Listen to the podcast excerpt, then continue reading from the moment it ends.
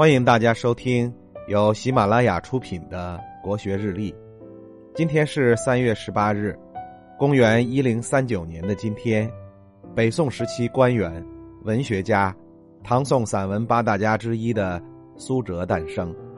苏辙字子由，字号颖宾遗老，四川眉山人，与他的父亲苏洵、兄长苏轼合称三苏。苏辙的文学成就非常高。苏轼就称赞他的散文汪洋淡泊，有一唱三叹之美。同时，他也是一个很有性格的人，在诗词方面很会给人挑刺儿。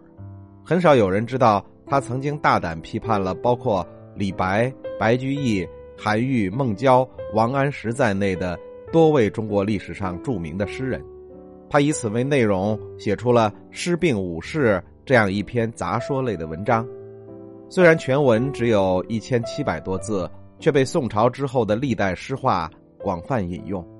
首先，苏辙批评李白，诗类其为人，不知义理之所在。什么意思呢？事实上，关于李白和杜甫诗歌的优劣，历代见解并不一致。韩愈首先指出，李杜文章在，光芒万丈长。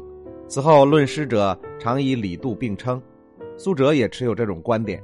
一方面，他认为李杜可以相提并论，敬佩之意溢于言表；而另一方面，若比较而言之，苏辙则认为李白比不上杜甫。之所以这样评论，更多的是因为李白的事迹有些不切实际。苏辙不满李白对军事一无所知，却夸夸其谈，无视战争的特殊性与严峻性。李白在诗歌里大谈自己的军事才华。对战争的描写和实际情况有太大的距离，违反了艺术规律与生活真实性的要求。李白诗歌中所描绘的自我形象文武双全，与他不懂军事的事实并不相符。苏辙据此从人设上批判了李白的相关诗作。他还认为李白把雄姿英发的武将与仗义使气的游侠混为一谈是很可笑的。其次，苏辙评论了白居易的《长恨歌》，他认为。《长恨歌》写的普通又啰嗦，形式冗杂。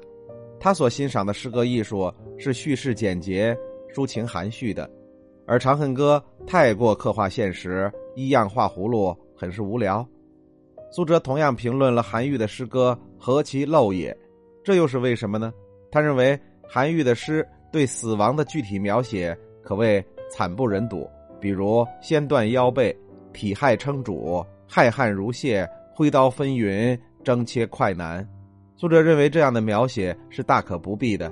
如此恐怖、残忍、血腥的画面，怎么能写进诗里呢？苏辙同样看不上孟郊，他认为孟郊的诗着眼点仅限于个人的得失荣辱，用色彩暗淡的笔触勾勒出人生的短暂、人情的淡薄，用情调低迷的词句表露内心的失意惆怅，感叹生不逢时。这样的作品固然也能吸引一部分读者。得到一些共鸣，但是他的社会影响和作用无疑是微弱的。这样的作品很难与爱国忧民之作相提并论，得到社会的一致激赏。对其他人，苏辙还算公正客观，肯定的同时带有否定，否定中也有肯定。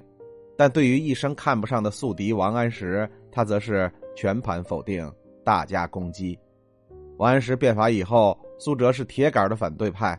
他说：“王介甫小丈夫也，不忍贫民而身及富民，志欲破富民以惠贫民。”从历史的角度来看，这一来自反面的意见也证明了王安石的新法对于抑制豪强是大有效果的，因为他也的确触及到了苏辙的利益，苏辙于是也就带上了看人的滤镜。由此也可以看出，施病武士也并非是完全客观公正的评价。